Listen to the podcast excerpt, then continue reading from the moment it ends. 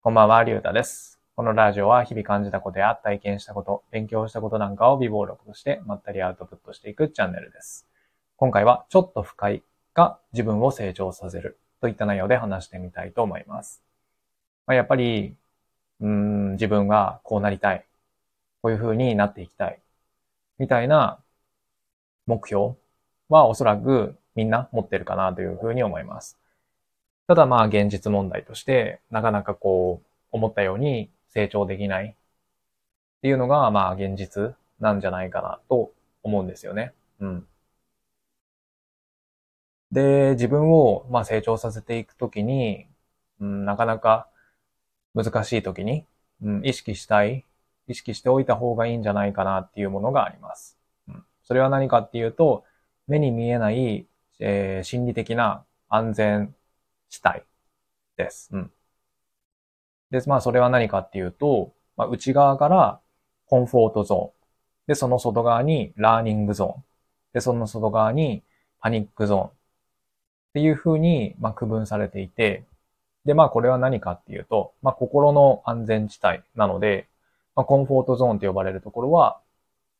まあ本当に、まあ快適な場所。だから、いつも自分が普段やっていることをやるみたいなこと。だから心理的に何も負荷がない状態。まあ、この、えー領域がコンフォートゾーンというふうに呼ばれます。で、その外側にあるのが、まあ、ラーニングゾーン。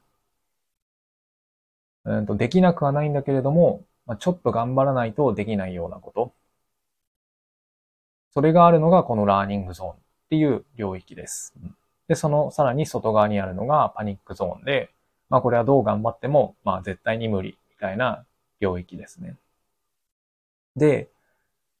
えっ、と、まあ自分を成長させるためには、このコンフォートゾーンを飛び出して、えっ、と、ラーニングゾーンにあたる、えー物事をやらないとなかなか自分を成長させることっていうのが難しいですよね。うん。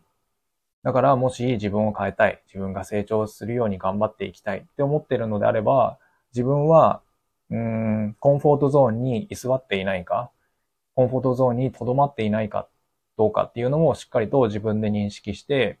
もし、うんと、自分にとってその心理的な負荷がないコンフォートゾーンにいるような状態なのであれば、そこから一歩飛び出して、えーラーニングゾーンに当たるような行動とか、うーん、を取っていかないとダメなんじゃないかなというふうに思います。うんじゃあ、例えば、どういうものが、まあ、その、えーラーニングゾーンに当たるかっていうことなんですけど、まあ、僕の話をすると、えーまあ、副業で、まあ、何かこう、お金を稼いでいきたいって思った時に、えーっと、まあ、クラウドソーシングっていうのを知ったので、まあ、いざ、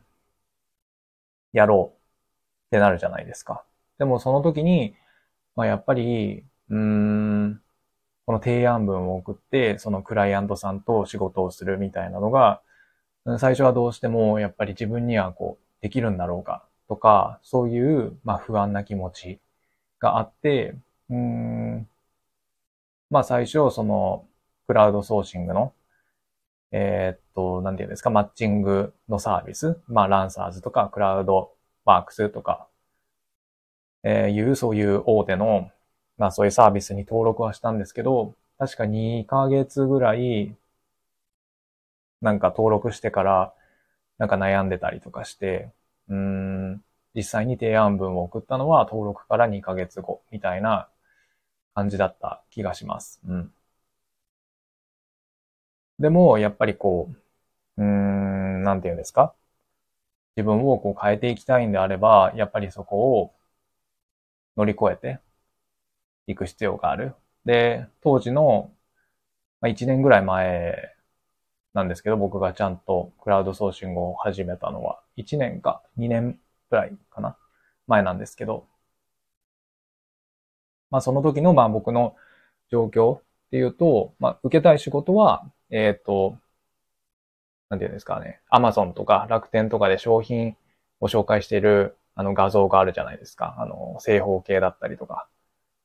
えっ、と、ちょっと下の方に行くと、まあちょっと縦長の画像とか商品の魅力を紹介する画像があると思うんですけど、あれを、えー、作る、えー、仕事に応募したくて、クラウドソーシングで。で、当時の僕のそのスキルとしては、まあ、フォトショップが、えー、こう基本操作はできるぐらいの感じだったんですけど、ただ、今までそのデザインの学校とかに行ったこともないですし、フォトショップを誰かに習ったわけでもなく、本当に独学で、えっ、ー、と、まあ、YouTube の動画だったりとか、あとは本だったりとかを読んで、まあ、うーん、そこそこ操作できるぐらいの、まあ、レベルだったんですよね。でも、うーん、まあ、一応基礎はできているので、まあ、仕事を受けたいなと思って、そこから、まあ、クラウドソーシングサイトに登録して、で、まあ、さっきも言った通り、えー、1、2ヶ月ぐらい悩んで、まあ、初めて提案文を送ったんですけど、やっぱりその時はすごい緊張しましたし、やっぱり、うん、コンフォートゾーン、自分の中での安全領域を飛び出して、もうラーニングゾーンに、その時はいたように、いたので、うん。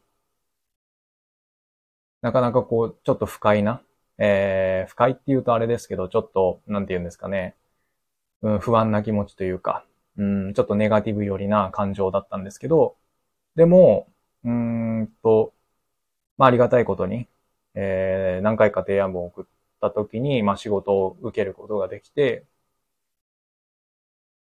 で、まあ、それを終えた時には、えー、っと、まあ、自分自身すごい成長できたなと思ったし、あと、やっぱりいざちゃんと仕事として、その画像を制作するものを受けたことによって、フォトショップのスキルも、こう、なんていうんですかね、仕事をやっていく、進めていく中で、これってどうなんだろうみたいなことを、まあ、調べたりとか、自分がイメージしてたり、まあ、クライアントさんがイメージしているような画像に近づけるために、どういう操作をすれば、うん、そのイメージに近づけられるんだろうみたいなことを、まあ、しっかりと調べてたので、まあ、仕事なので、まあ、そういう中で、やっぱりちゃんとそういうフォトショップ自体のスキルも成長しましたし、まあ、しっかりと自分の力で、そのクラウドソーシングで稼ぐことができたんだっていうことが、まあ、自信にもなったので、すごい成長したなというふうに感じました。うん。まあ、こういう形で、えー、なんて言うんですかね。今現在基礎しかできてないけど、でもちょっと頑張れば、えー、なんて言うんですかね。達成できそうな目標をえー、があるんであれば、うん、一歩、その、今まで自分が過ごしてきた、えー、何の心理的な、その、不快な状況じゃない、そのコンフォートゾーン飛び出して、うん、ちょっとした、うん、なんて言うんですかね、緊張感が伴うような、そういうラーニングゾーンに飛び出していくことで、まあ、やり遂げた時に、しっかりと自分自身が成長できるんじゃないかなというふうに、まあ、実体験としても思いますね。うん。なので、えー、今、こう自分を変えたいけど、なかなか、うん、それができていないっていう状況なんであれば、じゃあ今は自分はその3つのゾーンの中のどこにいるんだろうかっていうことをしっかり認識して、えー、しっかりとラーニングゾーンに飛び出していく勇気というか、うん、ラーニングゾーンで、まあ、過ごす時間、過ごすような行動っていうのが必要になるんじゃないかなと思います。うん。ただ行き過ぎてパニックゾーンに行ってしまうと、あの本当に、なんて言うんですかね、こう、メンタルやられちゃうので、そこまでは行き過ぎないっていうのが重要だとは思うんですけどね。はい。というわけで、今回はちょっと不快が自分を成長させるといった内容で話してみました。今日はこれで終わります。ありがとうございました。